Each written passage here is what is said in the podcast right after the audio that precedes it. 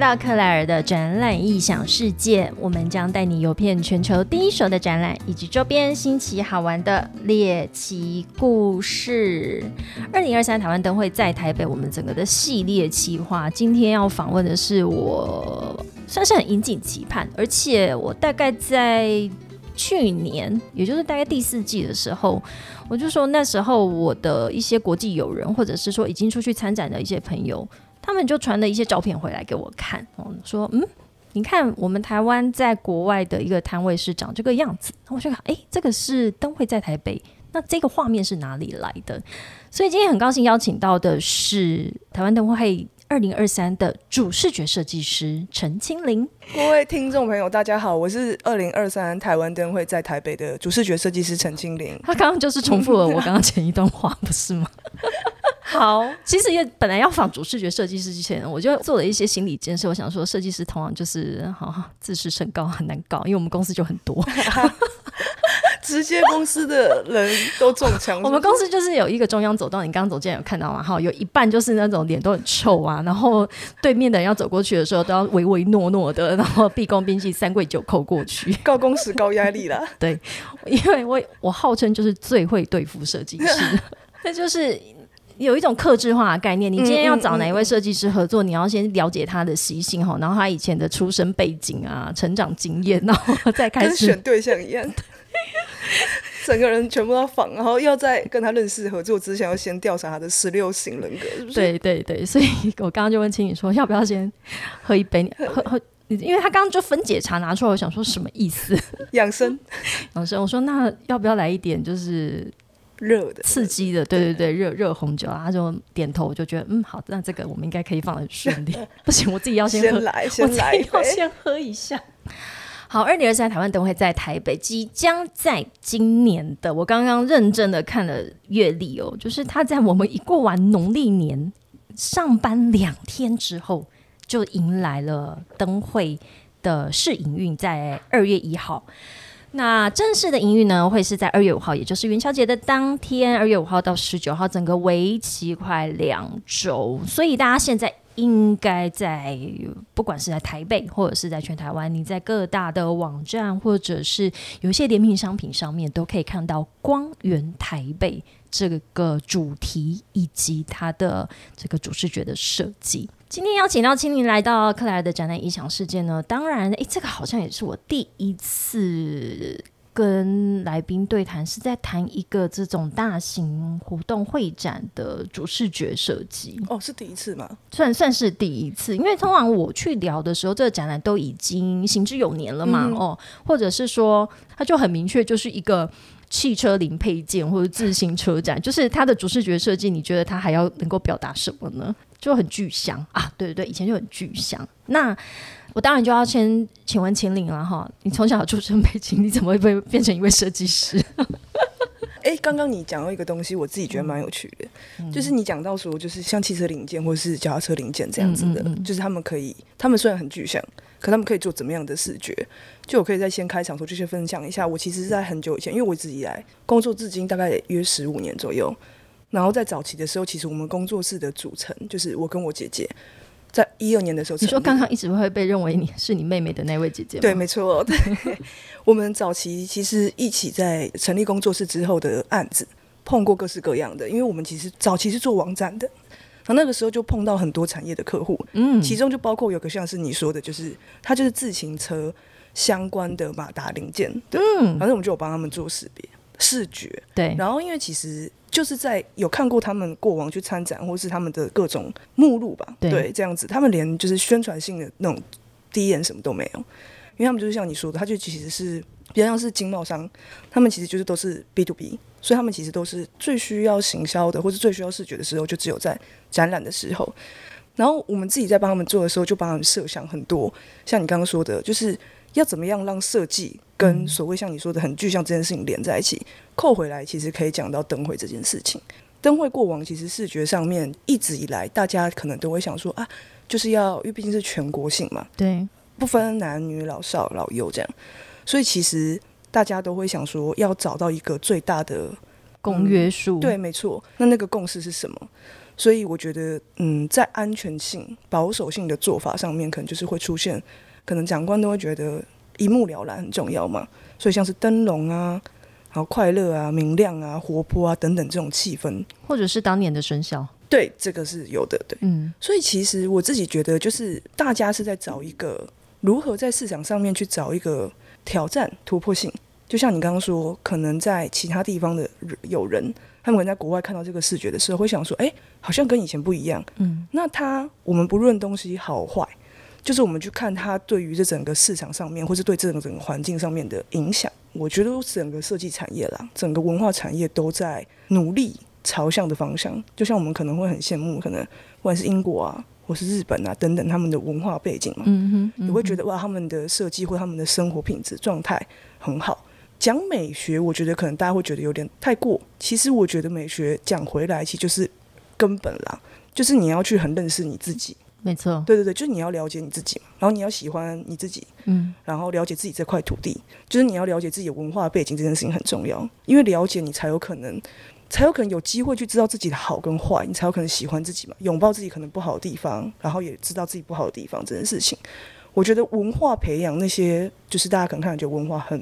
不错的国家，我觉得都是之于他们其实是够了解自己是谁。对，我觉得这件事情很重要，非常同意哦，而且非常喜欢这位来宾。我抛一个问题，他可以讲十分钟，不好意思，我太喜欢了。但是。扣回来，扣回来。我觉得刚刚我们一开始的这个主题，为什么就开始源源不绝的这个，就是所有的想法都涌出来？因为我觉得刚刚它其实是一个我在展览业跟你在设计业的一个对话。你要讲到一个重点，其实你说自行车厂商啊，哈，或者是些，因为台湾是有非常多的这些中小企业或制造商代工。他们是唯一的这个行销场域，叫做去参展。没错，但是他们去参展的时候，其实很多东西是非常裸露的，非常原始的。他认为他这些东西一摆出去，大家就可以一目了然去理解说我要传达什么。但是当你开始要跟他提到这些所谓的企业形象，或开始要去做他的识别的时候，其实这中间的沟通。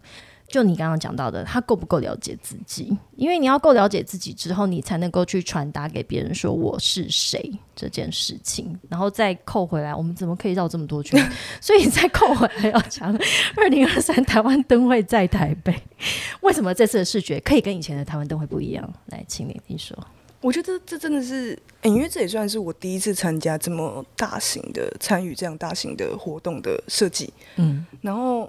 也是第一次跟算是一个地方政府，算是还蛮紧密的合作联联络这样子，可以透过这次的活动看到，只能是真的是各个部会、不各个层级的人，然后包括到外部的组织团体，大家一起努力协作的一个过程。我觉得这个视觉就是不是单一人这样。是。那当然，在这个组织过程里面，我觉得像就我可以特别提一下，像个肖顾问，我觉得他就是一个还蛮特别的，就是他在市府里面的。当初我们其实，在做设计的时候，是一次都会提出不一样的款式嘛。那从最初始的时候，像那个肖顾问，他其实就是最初始，他当然不是完全这样这样，可就是类似是这样的概念。那他是最开始就是提出这个认同这个视觉的想法。哎，我先给你一个挑战：假设今天在听我们的这个节目的听众，他还没看过这款视觉，你怎么去形容它？哦，就是你这个视觉其实就是最重要的意象，其实它就是。我想要传递的是这一块土地，台北盆地这块土地，就是所有的人，不管是在这里落地生根的人呐，然后可能在这里发光发热的人呐，就是把这里当成台北当成自己的家，然后大家汇聚的，就是在这里生活的人们，然后汇聚的希望，然后最后凝聚成就是冉冉升空以后凝聚成巨大的光球希望这样子，对，这就是我们其实这整个视觉最主要初始的当初的核心概念。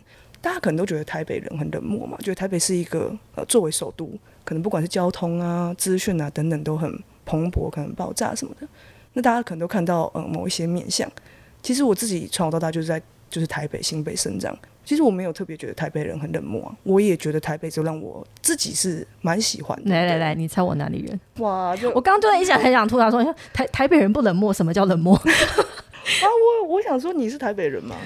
不是，是外表看起来像，其实我超南的，南部吗？南部吗？对啊，台南吗？哦哦，对，所以台北人我觉得很冷漠，完了立刻被打枪走，脸色，可能是因为我就是我这边等一下，我再另外跟你，就是在聊天的时候再跟你另外聊。但是我自己真的是作为台北生长的小孩子，我可能没有这样觉得。至少我觉得台北人是有礼貌，对，就是有。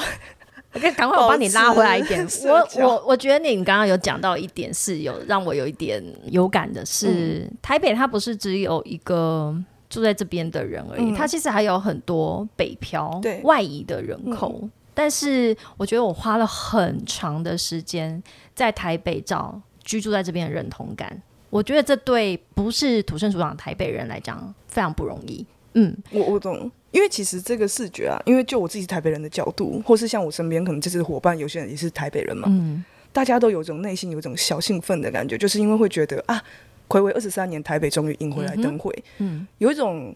虽然你可能长大后会比较没那么常去灯会嘛，因为毕竟可能没有那么喜欢人挤人，但是对于灯会这个小时候这么常去，是一个合家大家都会惜家带眷去的一个活动，其实还是会有一种小小的荣誉或是共感，你可能会有点期待他回来到这里这样。对，所以对台北就图腾这种台北人来讲话，其实有一种蛮高兴、蛮荣誉，也蛮期待的。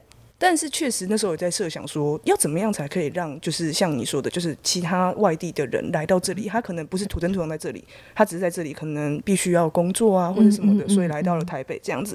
希望说其实是给大家也在思考一件事情，就是到底家这个定义，就是你来到了这块土地，然后你来到这个区域，你已经生根了十年、二十年、三十年，那你都一都在这里的话，那这里是不是你的家，还是你的故乡才是你的家？我要哭了。就是讲到这个份上，对，因为我就是会觉得，其实我们想要做的就是让大家看到这个视觉是很温暖。嗯，其实他就是想要跟大家讲说，台北其实是就是像是一个家，就是你很像回到家的感觉。可能不是对于外地人讲，不是只有你的故乡才是你的家，因为你也在这里这么久了，你也在这里有所收获，你可能也会有遇到困境的时候，可是你也就是越过那些挑战。我觉得这些东西就是你生活在这个台北，然后所抱持的希望。就我就觉得这个希望其实不是只有台北人呐，我觉得是所有在这里生就是生活的人们的一起凝聚的希望。其实我第一次看到这一个视觉的时候啊，我我觉得像我们是只身在台北的，好，所以在家里面你回家的时候，通常家里都是暗的，对不对？所以你一定是自己去打开第一盏灯的那一个人啊，所以也呼应到这次的主题“光源台北”，然后以及这个视觉，我觉得它的确给我一个温暖。的感受，然后我也再去细看了你当初的，以及刚刚你这样子的一个解说，我觉得他在后续去延续到，其实这次有四大展区，你用视觉上面去延续这些展区，其实又有不同的主题性也好，或者是要表现的这个自己的一些想法。嗯，因为其实当初跟就是筹办就是团队，然后跟整个小组就是有讨论过，那当初就知道他们的。虽然不是最后面确认的，但是其实大致上面已经他们都有一个既定的规划了。嗯，那其实整个就像这次的视觉的名称就叫做“光源台北”。嗯，就分为光跟源，然后台北这三区。那光就是希望嘛，那源就是缘起这样。那台北就是这块城市这样。所以就是我们在颜色上面、视觉上面有看到那道红光，就隐隐约约的其实有这三色这样：黄，然后橙，然后跟。蓝，那光区其实就是在展览的时候是设定在东区嘛？对，就是那里其实就是很多的商业啊，很多的很繁荣的一个地方，所以就是算是汇聚了很多人都在这里努力，然后算是一个发光的地方这样。然后圆的话就是缘起嘛，所以就是选定了台北市的一个还蛮重要的文化的一个古迹的指标。是吧？这样看我是什么意思？是我就松山文创园区为什么不讲出来？吗？我讲错吗？什么意思？为什么要看我？然后未来的话，就因为新一区嘛，毕竟是一个很多就是年轻人对，就是非常喜欢去的一个地方，这样子。哎，我们刚刚都在讲这个是视觉带给人家感受，以及说你想要传达的。我那我问你，在这个整个设计的过程当中，是是的心酸血泪聊，想听不管？我觉得。应该是说，我觉得其实每个案子真的都会有他的心酸，对。然后就是我觉得真的做每件事一定都有。那我觉得这么大型的案子，不要给这种官腔的答案。哦，没有没有没有没有，就是我觉得每一个，就是像这个这么大型案子，你一定会遇到很多的。就像我刚刚在前面开始前就有讲到那个层层挑战。可是我昨天其实因为我刚录完 p 开始，其实我有讲到一件事情是，我觉得对我来讲，就他们有个问题是说，在创作跟呃商业，这个是真的是非常多人问过我，但是我最近才比较厘清，比较能跟大家分享，就是我自己觉得我是一个真的蛮喜欢，就是兴趣里面，我觉得工作占蛮大的成分。那我觉得工作里面，其实像是大家问到创作跟商业这块的话，对我来讲，其实每个案子都有他自己的特殊的点在。譬如说，有些案子它就是创作性的成分比比较高，嗯，有些就是服务性质比较高。对我来讲，不管是商业或是服务性，都有他要去面对的问题跟挑战。那因为是设计师嘛，设计师就是比较像是职人或是工人，他就是做工的人，所以其实基本上你在制作的时候，你比较不会是面对人群。所以对于蛮多设计师，可能在包括我自己小时候也是，在面对自己，对，就是你会还是会觉得啊，好像客户好像真的不懂你，难免嘛。嗯。可是当你随着面对越来越多这样子比较大型的专案的时候，你会感觉到。你有有机会去深入了解他们的话，就你会知道每一个人都站在自己的岗位，面对自己的困难。对，所以我觉得那个真的是，如果有一个共理共情的心的话，好像会变得比较能理解那些复杂的繁琐的过过程。那当然里面还是会有一些，你有时候真的 handle 不住的状况，你还是会觉得啊，过完电话就觉得啊，没办法。但你就是，那这种时候你会你会干嘛？你刚刚是打玩偶的动作，我就是挂完电话就会，然后就去喝一杯。因为也没办法敲桌子，因为我也不会摔，什么都不会，就是我就是啊生闷气，然后捏一下拳头，然后就就这样继续，就这样结束。对，为什么能能做的最多就是打给姐姐吧，就说我跟你讲，刚刚又怎么样？就是对，就就把要有一个情绪的出口，宣泄的管道这样子。嗯嗯。所以姐姐那段时间真的是听了我非常多。因为其实这也没什么建设性，因为其实你就是抱怨说啊，刚刚可能发生什么事情，然后但是聊完后，其实你就还是要解决了，因为就是工作嘛，对啊，我觉得是每件事情都一样啦，不仅限工作，对。哎，你知道这次 二零二三台湾灯会在台北，它即将是疫情这三年来国境开放之后的第一场，可以这样说，第一场的大型盛会，所以也当然是台湾面对国际，然后希望。很多的以往的那些观光客，国际的观光客可以可以回来。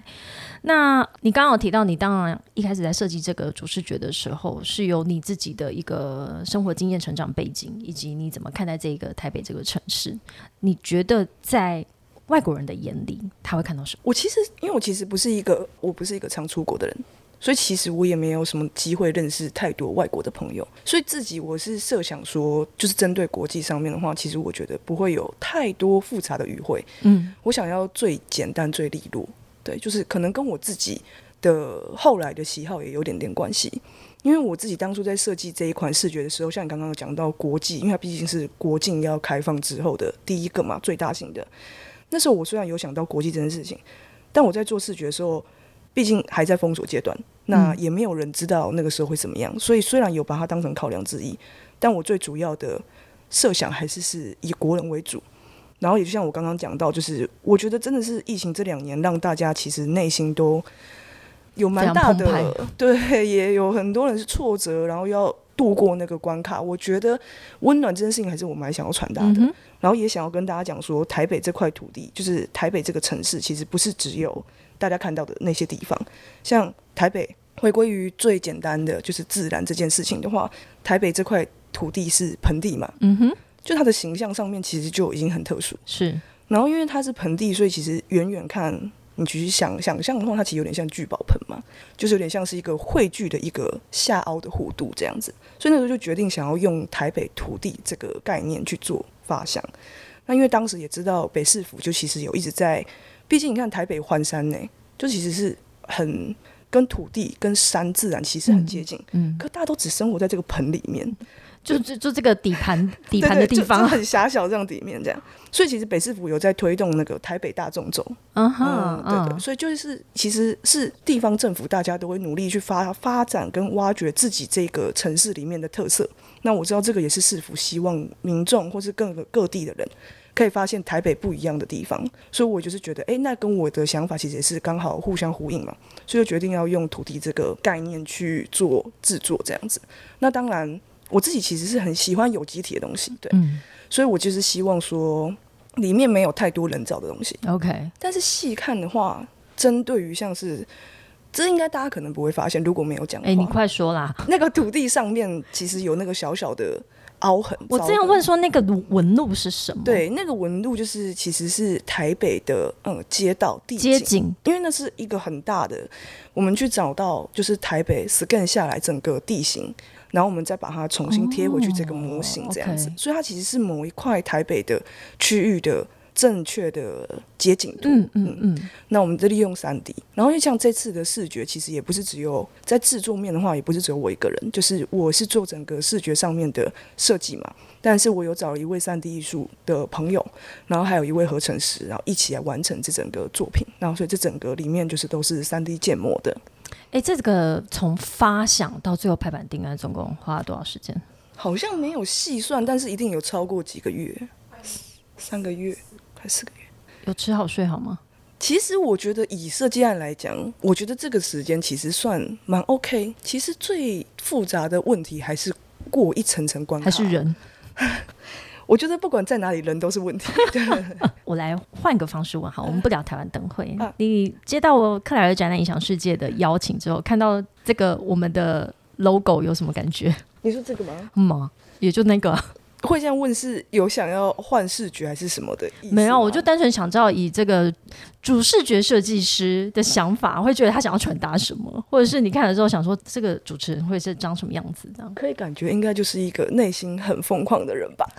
我就是一个很热情的人呢，因为从这个图就可以看出来，就是内心好像很澎湃，有很多事情想要表达。然后因为看到你本人，就发现啊。被包裹在外在衣物的装备底下，这个内心应该是 我其实本人非常的冷淡，太好了，我我觉得你这答案完全正确，因为 这个 logo 是我是我老板的，所以他不是我本人哈。OK，那呃，所以我觉得一个主视觉什么扯扯非常远，那不然你有没有什么想问我？哦，我想问这个采访的这次的内容。就是是你们先是因为像你有想到嘛，你是先看到这个视觉，嗯，然后你觉得有好奇，所以很想要知道，像是每次我收到访问，我都很想要知道，就是是怎么样认识我的，然后跟为什么会想问我这些问题。OK，对，我觉得第一个啦哈，还是让我先觉得他的这个视这一次的这个视觉跟以前灯会的视觉，让我觉得它有很大的差异，而且它蛮。蛮大胆的，就是以一个嗯市府的或者是以一个国家规模的这样的一个活动，他会选定这样一个视觉，所以他第一，他当然是引发我的好奇心嘛，哈。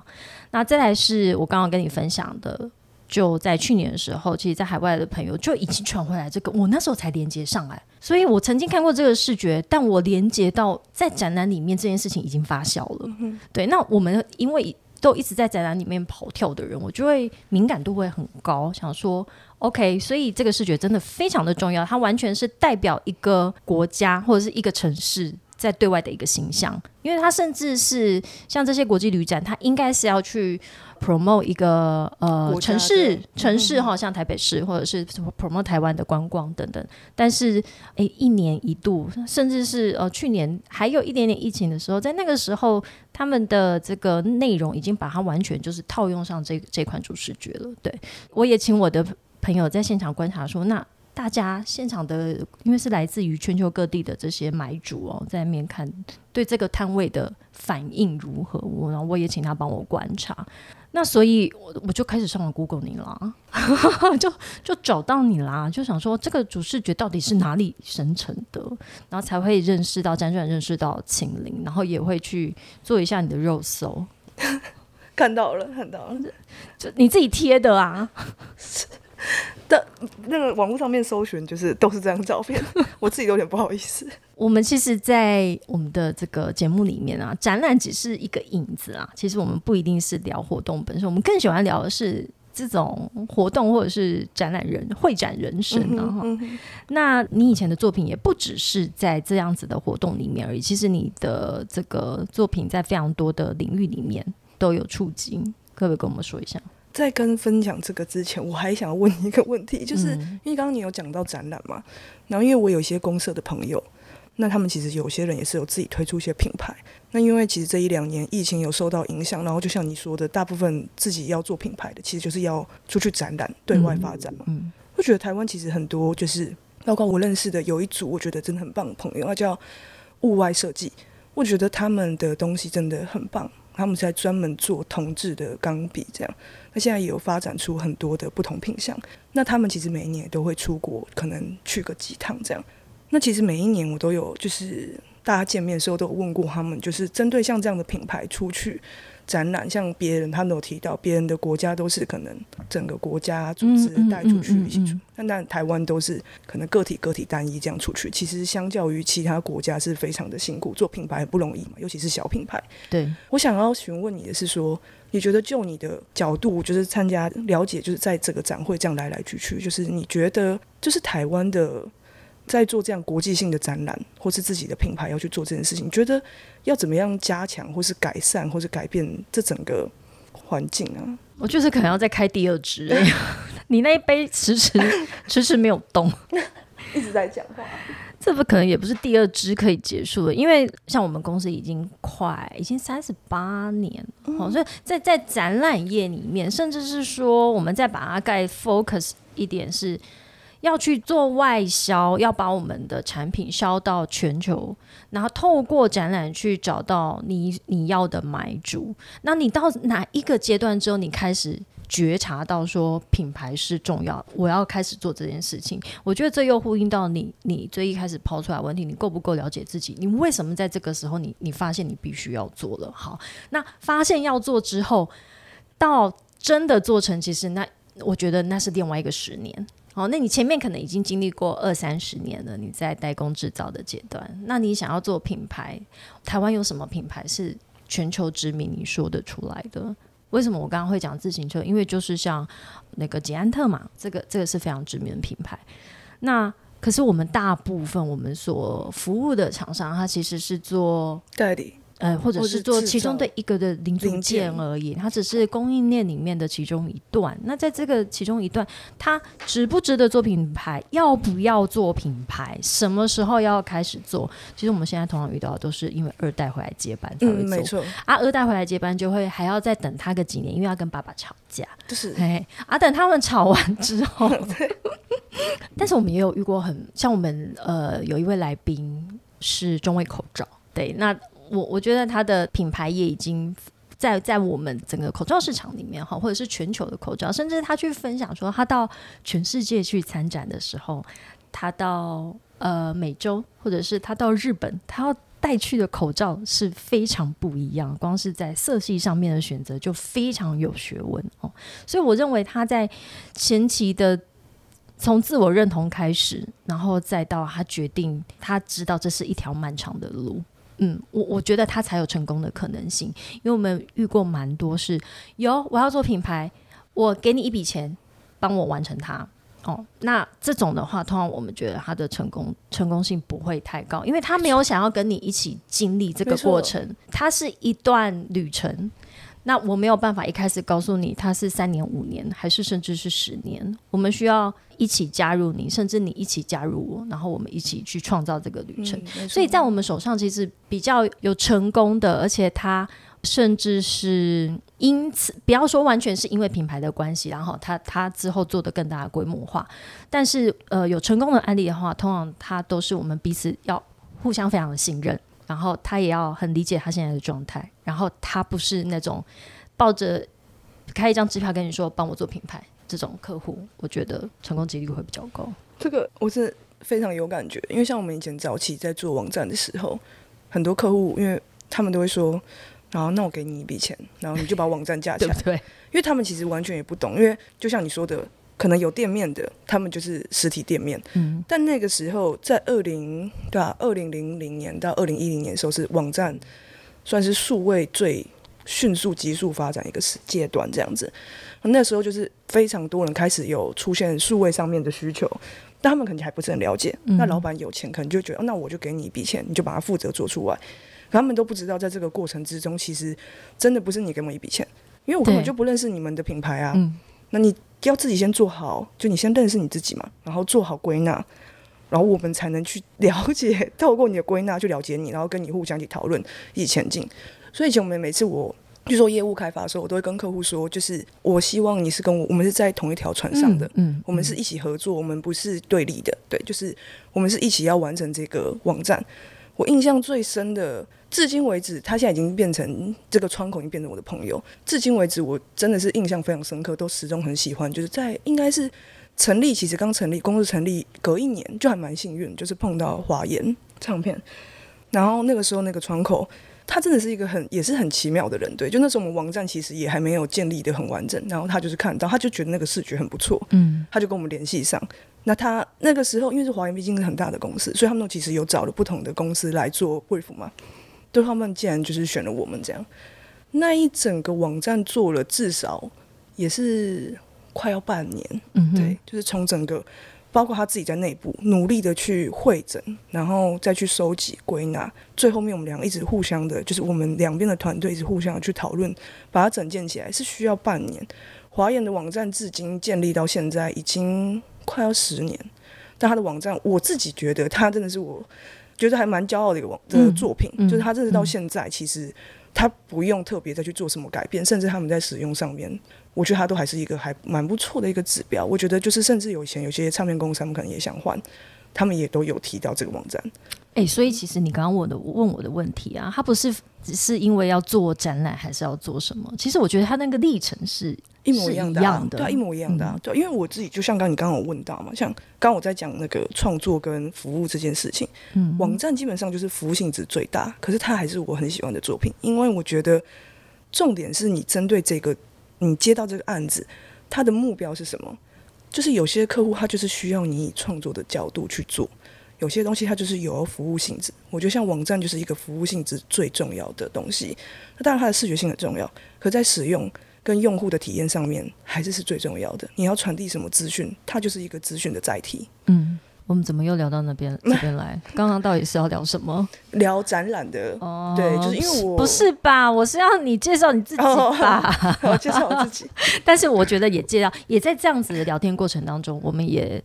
认识的秦岭，就是虽然这一次会跟你跟你有这次的对谈，是因为台湾灯会的关系，虽然但也在你的言谈之中了解你前之前是是经历过什么样子的直来上面的的这个对，然后跨界到哪些的产业里头。灯会完之后，你接下来的人生阶段是下一个阶段是什么？躺平。呃，今年我的目标。就是二，应该说去年了。二零二二，我的目标，下半年目标就变成是学习当一个躺人，嗯，就是躺平的人。就因为一直以来，什么刺激让你想要？因为毕竟工作十五年嘛，然后基本上就像我讲，我其实也没有再出国，然后也没有放过任何长假，嗯，对，就是一直以来都就是在工作的状态。对，我想说也运运转了蛮久的，大概身心灵都达到一个极限，然后今年算是。觉得很像那个橡皮筋准备要断裂，应该是已经，我觉得应该是已经断裂了啦。是刚好台湾灯会之后，然后他不是不是不是哦不，他不是不是最后一根稻草啦哈。嗯，不不是不是，因为倒数第二根，没有没有没有那么严重，就是我觉得那东西是累积，因为 OK，我是那种疾病成习，我不家不会去，我是那种星座啊，母羊啊，你母羊座，就是会一直觉得会把大部分的事情啊，就是我都会排在工作之后，嗯，所以包括疾病这种事情，我也。就是都会放在后面，所以其实可能虽然哪里很痛还是什么，可能就是随便吃个药什么，就是真的不太好这样。心病比较不容易发现嘛，我觉得我应该在二零一八一九的时候，我状态就不太好，嗯对。然后那时候就感觉好像在一个爆炸的状态。差不多二零二零的时候，就是整个来到一个非常跟着疫情一起平和，对不平衡的状态。然后二零二一的时候就是很沮丧，嗯，然后一直到二零二二，就是开始学习，就是。真的是透过身边的朋友啦，接触的人们，就是真的给我很多的改变跟帮助。就是一个人，我觉得真的很好。我是大部分时候其实心情没有好，所以是比较喜欢一个人。但是一个人久了以后，你会有一些盲点，你就会想要跟别人讨论跟分享这样子，也可以透过别人的生活。最近我的新的体验就是，我觉得可以加入别人的生活这件事情，我觉得很有趣。就因为其实我小时候其实是比较没有朋友的，就我其实到。应该是最近吧，才真的体会朋友这件事情。就是我从小到大，在学校我应该比较不是那种不是受欢迎的那种人。对，小时候应该也是有点像是我神经比较大条，小时候应该有点像是小小的被围霸凌。嗯，但我其实不自知，我是到长大后才回顾，然后就是很多人开始分享自己霸凌经验，说哦，我是我被霸凌过，这样，霸凌，对，就哦你霸凌我这样。嗯，对，然后那可那时候因为真的很小时候，真的也不会想太多，所以就是那那东西其实都会小小的累积在心里面。你可能不知道那东西叫霸凌，可是你会不舒服嘛？所以我其实以来都没有很喜欢。所以我记得很多人都会说，嗯，很喜欢，就是很想要回到学生时代。可是就我来讲，我人生完全不想要回去。对，就我只想要，就是我从小到大就只想要赶快毕业以后就可以出去工作。就对我来讲，职场上面才是我最喜欢的地方。对，就是因为职场上面大家就是工作完结束就回家，就是不会有一直硬要被扣在，就是在学校就是会有一个制度下面。对，就是同才们就是总是大家就一整天硬性的被扣在那边。可是工作在职场上面，虽然大家也都是在那个时间点，可是大家有手上的业务要自己要忙。根本没有什么好太多的交流嘛，对啊。但是也就因为这样十五年了，你也开始就是你终于觉察到自己累了。对，我就发现，嗯，好像就是也是在真的累了以后，才发现，哎，感觉到朋友的重要性。对，就我记得那时候我心情真的不好的时候，陪我去看电影是我一个工作很久的伙伴，他就说，那不然我们去看电影。这样哇，跟他一起看完电影，然后跟他聊天，真的是第一次跟算是。聊那种很私人的事事情，觉得蛮舒服，很舒压。对对对，真的蛮舒压，就觉得啊，朋友是这种感觉。对，你下次如果就是来我们录音室喝一杯啊，喝一杯就是放马上放松。对，为什么又聊到一个我不知道要往哪里去的地方？为什么今天剪掉台湾灯会最后会变看板人物？剪掉不是，但我跟你讲，这也是我爸开始一直给我一些新的。体验，然后他也一直给我一些惊喜。就是虽然我们就说我们聊展览，或者是聊某一个很具体、很具象的产业或东西，但是最后我发现这后面全部都是人的故事。对，没错。嗯，这这是我在节目里面我其实最想要聊出来的。那我还有个问题想问，你问啊？就是因为我一直觉得很多人不都在说台湾不好，还是什么台湾是鬼岛啊？然后就很多人都抱怨台湾高房价、交通乱啊什么。就是我自己觉得，因为我毕竟真的比较没有出国，所以当然也是常透过朋友要知道说哦，别人国家可能干净啊，还是什么之类的。可我觉得不管是哪里，都会有他们各自国家的问问题嘛，这大家都知道。我是想要问说，就是你会觉得台湾有一些现象，就一些不好的状态，会不会其实跟台湾人其实，毕竟台湾的建国的时间真的也不算很长了。历史上面，我觉得大家对自己的认识其实也一直有断层。哎，我这听起来，在对我而言，我我把它分开，我我听到两个问题哈。第一个，台湾是在你心里面是一个怎么样子的地方？那我我我们不要说哦，有没有常。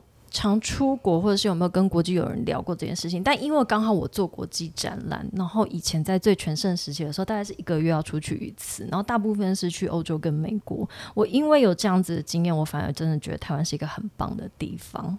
不官腔的说什么哦，因为台湾最美丽的是人，但我觉得这里的整个的生活的舒适度，它你要说房价很高也没有错，但是比我们难生活的地方其实太多了。我不觉得欧洲、美国是一个很好生活的地方，它在照片里面看起来很漂亮。你要住在那边，你要能够自食其力，你要可以对，你要可以自己工作，甚至是你知道现在疫情之后，我们虽然全球展览都会来，但是现在。欧洲跟美国，甚至是台湾，我相信你也很有感觉。整个物价通膨到不行，非常非常的惊人，我自己都很难想象。我现在连排旅游我都不想往那边去了，那那那太可怕了。所以我一定第一个自己切开的第一个问题，我可以很非常老实回答你。我觉得台湾是一个非常棒的地方，绝对不是什么鬼岛。如果说它是鬼岛的人，就是自己心里有鬼。好敢讲骂听众哎，对呀，吓到哦。然后讲完第一个问题之后，就忘了第二个问题 哦，是不是我们建国这个就是历历史啦？就是我觉得认识历史，我告诉你，我觉得这个就回归到一样，就是第一个问题啊，我们够不够认识自己啦？我觉得我有时候我们自己是混乱的，是。不够有自信的这件事情，我同意。所以这也是为什么我觉得我一直都自诩为自己是一个卖台分子。这这也跟我们做展览有关，因为我们去做展览的时候，都是带着台湾厂商，然后我们都说我们是 Made in Taiwan，会非常的自豪。所以，我们其实就是整体就是一一个卖台的集团。那我们自己够不够有自信？我们有没有办法在日本馆日本馆旁边的时候，我可以说我 Made in Taiwan 超强，或者是我旁边是 Made in Germany？哎，德国他们的主视觉就叫做 Made in Germany，他用这个当做他的主视觉。那我们能不能够在这一群人当中，我还是可以很明确的跟你说，我的核心跟差异化在哪边？我不一定是要跟德国比它的坚硬，跟日本比它的文化，那我要比什么？我要拿什么出来嘛？那我觉得这个就是回归到够不够认识自己啊。所以像我很认识我自己，我就说我要做 podcast，我不要 YouTube 啊。懂。你点头如你点头如捣蒜呢。我觉得讲的真的很好哎，因为因为我还蛮喜欢看电视影集，然后每次看到一些国外影集，然后就会，就是我真的是有几次看到就讲说什么 Made in Taiwan，然后就是意思是不好的啊，就是有一种鄙视的，说受伤受伤，然后讲到这个 Made in Japan，然后就一定是好的，你觉得受伤受伤 没有啦，不是真的受伤，是就会觉得啊。好像其实台湾的制造明明就很强，没错，但是就是好像不够那么的，也是因为这是疫情的关系嘛，所以大家就感觉到，哎，台积电非常的了不起嘛。嗯。可其实我以前有一段时间比较长，就是在看经济相关的时候，很久以前，好像那个时候大力光的股票不是就开始在一直往上涨，就那时候他们不是被 Apple 选为那个其中的一个零件组嘛？那时候我就觉得哇，台湾的制造业真的很厉害。是啊，我就觉得为什么台湾好像真的就是。台湾的人好像应该是人民啊，对，就是好像没有去感受到那份强劲的感觉，对，就好像有点点可惜。只有看到，嗯，生活的周遭环境确实，当然很多地方都可以再改善，嗯嗯嗯嗯，但好像都没有对自己有更多的认同，对，所以我想说啊，我以前有一段时间，我都很常讲说啊，我觉得我像台湾人，就是很喜欢否定自己。哦，我觉得台湾人真的很喜欢否定，怎么会这样？No，我是台湾人，不代表我要否定自己。我觉得就是我是我我感我感觉啊，然后包括有一段时间是真的，我也不知道是不是在运动之后，就是学院或是一些之后更常听到，可能因为我的同温层都是我差不多年龄。那你要多跟我接触，好，很好，我很喜欢跟不同样的人接触。对对对，呃，我我跟遇到。遇到外国人都问说你 Where are you from？从哪里来？我说 I'm from Taiwan。我我会讲的很明确，因为你不要再问我第二次什么 Thailand 还是什么。I'm from Taiwan。你知道台湾在哪边吗？那时候我看到一个那个自己的态度要先做出来。对我真的看那个 YouTube，就是有放一个国外的一个脱口秀，然后他就是华裔。他就一直跟大家讲说：“哦，拜托不要大家再认错，我说我是台湾，不是 China。”就是对，那真的是不一样的。就是大家应该要对自己，我觉得更有自信吧。没错，没错，我我完全同意。所以对自己有自信的做法，不一定是要去鄙视别人或者是贬低别人，而是你自己够不够认识自己。对，那我不擅长的我就不要做嘛。但是我我擅长的，我喜欢的，我要怎么把它发挥到最大，而且是我可以很有自信的跟你分享。我们今天到底，这反正到底要怎么做结尾啊？